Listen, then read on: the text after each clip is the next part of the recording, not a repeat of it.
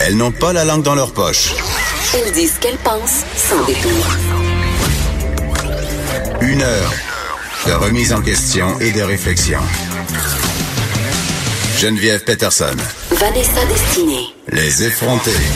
Bonjour tout le monde, j'espère que vous allez bien. Nous, on va super bien. C'est jeudi. Yeah, enfin! On utilise tous les mots proscrits cette semaine. On a dit nombril de la semaine, on a dit jeudi, puis demain, certes, nous dirons vendredi, Vanessa. Absolument, mais ça passe pas plus vite. C'est dommage, hein? Malgré toutes ces accroches-là, la semaine euh, s'étire, Geneviève. Est-ce que ça s'étire parce qu'il fait genre très très froid à Montréal ce matin? Encore, nous sommes quoi, le 4, euh, le 4 avril, et il fait encore moins 10 ce On matin. fait du small talk de météo, c'est ça qu'on c'est là qu'on est. Mais je suis tannée, je suis excédée, je sais plus comment m'habiller. J'ai fait une espèce de compromis où est-ce que je porte un jeans déchiré. Donc c'est chaud et léger en même temps. Il y a des trous, donc l'air passe. Mais- pour me, me donner l'illusion qu'on est vraiment au printemps, mais je suis pas folle. Je sais que je dois pas me découvrir d'un fil, Geneviève. En avril, euh, ne te découvre pas d'un fil. En mai, Exactement. tu peux tout enlever. Et la suite de ce proverbe. Mais moi, j'ai décidé que c'était le printemps. J'en ai parlé la semaine dernière. Il y a un moment de l'année où je décide carrément de ranger mon manteau d'hiver puis je le porte plus, même que fait t'en as parlé le 1er mars. Non, mais même s'il fait moins 15, c'est non. Je, je refuse. Je vais plus porter mes bottes d'hiver. Je vais plus porter mon habit de skidoo, même si, genre, ce matin, ça aurait été vraiment Très pour moi ouais. de porter euh, mon habit skidoo. Les vaccins, Vanessa. Oui. Ben, et on en a parlé beaucoup, puis j'étais là. Est-ce qu'on est un peu tanné d'en entendre parler? Mais non, parce que ça continue euh, d'effrayer la manchette. En fait, il y a un arbitre ontarien qui a donné raison à une mère qui refuse depuis la naissance de ses enfants de les vacciner. Un arbitre, en fait, c'est l'équivalent d'un médiateur au Québec, là, pour ceux qui se demandent c'est quoi. C'est l'histoire, en fait, de deux parents euh, qui se sont séparés. Euh, Arnaud euh, Presti, qui s'inquiète vraiment pour la santé de ces deux garçons qui sont âgés respectivement de 8 et 13 Ils ont la garde partagée, ils sont séparés depuis 2013 et euh, il avait accepté euh, euh, ce cher Arnaud à la demande de son ex-conjointe de ne pas vacciner euh, ses enfants. Là, évidemment, on n'est pas dans leur vie intime, mais à la lecture de l'article qui a été publié sur Radio-Canada, je sens que c'était pas de gaieté de cœur. Tu sais, c'était un peu fait tort d'un bras pour ne pas vacciner ces enfants-là. Et là, maintenant, il a refait sa vie. Il y a un petit garçon de deux ans. Et devant l'éclosion des cas de rougeole, tu sais, ça défrait quand même la manchette. Là, on rappelle qu'en Ontario, en ce moment, euh, en fait, dans la région euh, d'Ottawa, même au Québec, on cherche euh, des gens qui ont été en contact avec la rougeole. Ça fait vraiment un retour. Il y en a un peu partout. Puis on associe quand même ça au fait que les gens ils font plus vacciner leurs enfants. Et là, il y a ce cet arbitre-là, ce médiateur-là, qui donne raison à une mère et il a accepté en témoignage euh, l'expertise de deux, deux, deux personnes. Je ne veux pas dire des experts, Vanessa. Ce sont En fait, des experts anti-vaccination. ce sont des Dans ma tête, experts. ça va pas ensemble. Ce sont des experts entre guillemets Oui, en fait ça. qui sont très controversés. Donc deux personnes en provenance des États-Unis, euh, entre autres Tony Bark, une anti-vaccin qui est bien connue, qui pratique Geneviève la médecine homéopathique. Donc elle n'est pas médecin, mais elle pratique. intégrale, tu sais. Oui, un, un traitement. Elle a un centre de traitement intégral Mm. et selon ses observations personnelles, j'insiste sur observations personnelles ici Geneviève, donc pas de la recherche scientifique, vraiment ses observations. Madame Tony Bark dit que les risques de la vaccination sont plus importants que les bénéfices Mais et que attends. de certains, dans certains cas, il y a des preuves de dommages neurologiques associés au vaccin. Mais j'aimerais, j'aimerais, j'aimerais ces études. J'aimerais, j'aimerais que. que- ben, elle en a pas, c'est des observations personnelles. Ah, d'accord. C'est ça la différence. Et euh, ben, la- l'arbitre ontarien a accepté que cette femme-là témoigne à titre d'expert, d'experte entre guillemets encore en immunisation, ce que plusieurs tribunaux aux États-Unis refusent de lui accorder. Donc ce titre-là qu'elle a eu ici au Canada. Qu'elle s'octroie elle-même. qu'elle se croit elle-même n'est pas accepté aux États-Unis. Elle aurait jamais pu témoigner. Mais tu vois, euh, Tony Bark, elle a dit que la mère euh, aurait une mutation génétique qui la rend plus sensible aux toxines contenues dans les vaccins, puis que les enfants auraient probablement la même mutation. C'est c'est drôle, mais en attendant, ce qu'on sait, c'est que durant euh, durant la, la en fait euh, Tout ce procédé-là, Oui, pendant que la cause était débattue en arbitrage, les deux enfants euh, de 8 et 13 ans ont contracté la coqueluche. Je sais. Non, mais c'est ça qui est absolument La incroyable. douce ironie de la chose. ce qui est le- ben, moi, ce que je trouve le plus ironique encore, c'est que le médiateur, dans son jugement, entre guillemets, euh, a conclu que la vaccination, euh, le fait de ne pas faire vacciner son enfant, c'était pas illégal, négligent ou immoral, puis que ça les mettait pas en danger. Mais la coqueluche est quand même dangereux. Ils l'ont pas nié. Contagieux. Euh, il dit en fait que ce n'est pas négligent ou immoral, comme tu l'as dit Geneviève, que c'est un choix personnel, mais il y a tout l'enjeu de, de santé publique. Et moi, je me demande qui est cet arbitre, qui est cette personne qui, je trouve, s'en permet beaucoup. Qui a refusé que le père fasse entendre ses experts parce qu'il avait pas présenté sa liste à temps.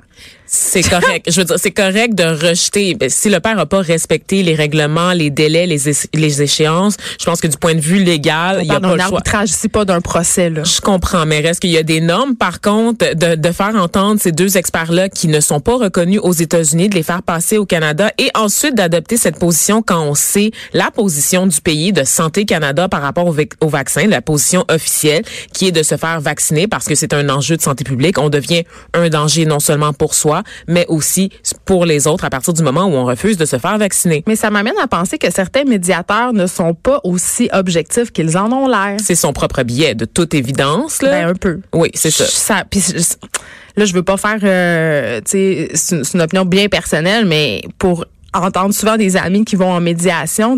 bon, c'est qu'un couple sur deux divorce, fait que j'en ai une couple autour de moi parce que au Québec, on suggère de faire cinq séances de médiation avant toute chose. Euh, j'entends souvent ça, des médiateurs qui penchent d'un bord ou de l'autre, qui ont les gens s'assoient en face d'eux puis ils sentent que euh, le médiateur est pas de leur bord ou qu'il est beaucoup de leur bord ou tu sais que mm-hmm. tu sais puis t'es supposé être objectif t'es un médiateur t'es supposé être une personne neutre qui entend les choses de façon objective pour évidemment amener les personnes à s'entendre puis souvent ces personnes-là ont bien, bon, c'est des humains là, comme tout le monde, mais il me semble que la fonction amène quand même. Euh, tu penses, Geneviève? Ben je sais pas. Moi, j'ai le goût euh, d'être un peu de, mauvaise foi là-dessus, puis de, faire du millage un peu sur l'actualité. C'est drôle, je suis pas mal sûre que cette personne-là ne portait aucun signe religieux, mais elle a laissé quand même transparaître ses billets parce que peux-tu croire, Geneviève, que l'habillement ne dicte pas en fait ce que la personne a dans la tête et qu'on peut quand même, même en se targuant d'avoir un titre, un titre officiel, passer ses opinions personnelles avant la loi ou avant tout plein d'affaires. On a tous des billets, on a tu sais, tout le monde a des préjugés, même les gens qui sont en position d'autorité puis qui doivent rendre des jugements objectifs. Par contre, une, fois que tu sais que tu les as, ces billets-là, ta job, c'est de ne pas les laisser t'influencer. Absolument. Donc, là, c'est on parle de neutralité dans la, remise des décisions. Et là, parle-moi de son garçon de 13 ans parce que évidemment, l'aîné commence un peu à réaliser que, évidemment, euh, la chicane est poignante de ses parents, mais aussi que euh, il entend parler justement de l'éclosion des maladies dans les médias. Tu sais, puis il y avait il y a un garçon aux États-Unis qui a poursuivi ses parents pour pas l'avoir vacciné donc, tu sais, ça ouvre la porte à tout ça. Là. Ben, en fait, c'est ça, cet aîné-là de la famille de 13 ans, il commence à comprendre que les éclosions de maladies sont dans l'actualité parce que c'est partout. On en entend parler de ce mouvement-là anti-vaccin et des, des cas d'éclosion de, de, rougeole, oui, au Canada, mais partout, en fait, sur la planète. Au Costa Rica, notamment, là, il y a une famille de Français qui a ramené la rougeole au pays, une maladie qui avait été éradiquée, là, donc euh, qui était presque à taux nul au pays. Ben, ça c'est revenu en force parce que ben, il y a des gens d'un autre pays qui sont venus avec leurs bébites qui sont pas vaccinés puis qui ont contaminé des gens autour d'eux. Ben moi, je trouve qu'on rende ça tout Les vaccins devraient être Absolument. Et donc, pour ce jeune-là, évidemment, c'est difficile pour lui. C'est comme une double déchirure parce que, bon, ses parents se déchirent déjà sur la question de la séparation, n'est-ce pas? Et là, maintenant, il y a cet enjeu-là qui concerne sa santé, mais aussi la santé de son demi-frère, de son petit frère, donc de sa famille en général. Donc, ça doit être très, très éprouvant. Un conflit de loyauté quand même assez, euh, assez manifeste. Exactement. Donc, euh, tu sais, on veut pas, on veut pas monter l'enfant contre un des parents, mais de toute évidence, dans cette situation-là, où est-ce qu'il y a vraiment, euh, c'est une question de vie ou de mort, littéralement, on peut dire ça. C'est pas exagéré. Et si les vaccins étaient obligatoires, on serait pas en train de se poser toutes ces questions-là, puis ce, jeune garçon-là serait pas déchirant de ses deux parents, puis il y aurait pas euh, du temps de tribunal de la famille octroyé euh, pour cette question-là. Et du temps aussi de nos taxes, ben, des taxes ontariennes, j'ai le goût de te dire, Geneviève, parce que Arnaud Presti a l'intention de porter la cause en appel ben, en cour supérieure. il s'est défendu lui-même là, durant les audiences en arbitrage, dont j'espère qu'un avocat va pouvoir lui expliquer euh, comment respecter les échéances et les délais prescrits euh, par la Cour euh, à temps. Il a créé une campagne de sociofinancement justement pour retenir les services d'un avocat. Et, et, ce que ce que je trouve intéressant dans son discours, c'est qu'il dit parce qu'en fait on peut pas nommer la mère, on peut pas donner le nom de la mère ni le nom de l'avocat qui représente la mère parce qu'il y a une clause de confidentialité dans l'arbitre et toute personne qui ne respecte pas cette clause s'expose à une poursuite. Donc Monsieur Arnaud Presti en prenant la parole dans les médias s'expose à une poursuite supplémentaire. Parce qu'on peut identifier la femme à cause qu'on connaît le, le, nom de ce monsieur-là. Ben oui, qu'on sait l'âge des enfants puis tout ça. Ouais. Euh, mais il a dit, s'ils veulent m'attaquer, qu'ils le fassent. Ma priorité, ce sont mes enfants et je n'ai plus rien à perdre. Ben, j'ai envie de dire que je suis assez d'accord avec lui. Let's go. Donc, euh, on va contribuer à sa campagne de sociofinancement. Geneviève, c'est ça que tu es en train de me dire? Je suis en train de... Radio va faire un don? Je suis en train de donner 5 piastres à l'heure, à l'heure où on se parle. Euh, grève des infirmières lundi prochain, ça fait longtemps qu'on en parle des fameuses heures supplémentaires qui touchent pas nécessairement juste les infirmières, ça touche aussi euh, les, les, préposés aux bénéficiaires. Euh, la seule chose avec les, les, infirmiers et les infirmières, c'est que leur code de, déon, de, déontologie joue contre eux en ce qui a trait aux, euh, aux heures supplémentaires. Vanessa, c'est qu'en en fait, on peut les obliger à faire du, euh, du, des heures supplémentaires parce que leur code de, déontologie leur, interdit euh, de laisser un patient dont ils ont la garde, leur interdit de compromettre, si on veut, sa prise de médicaments. Euh, on sous-entend qu'on peut les mettre en danger, ces patients-là, qui n'auront pas assez accès à des soins. Le patient est sous ta charge. Et si tu t'en vas alors que ton supérieur te demande de faire des heures supplémentaires, puis qu'il arrive de quoi, c'est toi qui vas être accusé. Mm -hmm. C'est pas euh, le, le, le, centre hospitalier où tu travailles ou la clinique où tu travailles. C'est ce, ce sera toi. Donc le 8 avril prochain. Euh, les infirmiers et les infirmières vont refuser de faire des heures supplémentaires parce que elles veulent, puis c'est normal, là, pouvoir choisir euh, de miser sur leur santé physique et mentale. Elles veulent et ils veulent avoir une vie de famille normale. J'entendais des infirmières dire que parfois, ils n'ont personne pour aller chercher, par exemple, leurs enfants à la garderie. Leurs parents habitent loin ou peuvent pas. Ils n'ont aucune solution et ils doivent faire quand même ces heures supplémentaires-là qui ont été quand même érigées comme un système de gestion, Vanessa. C'est ça qui se passe en ce moment. Oui, parce qu'on se rappelle qu'à la base, c'était implanté pour venir à bout là, vraiment de ces périodes d'achalandage oui. élevé pour désengorger le système lors de pénuries de personnel.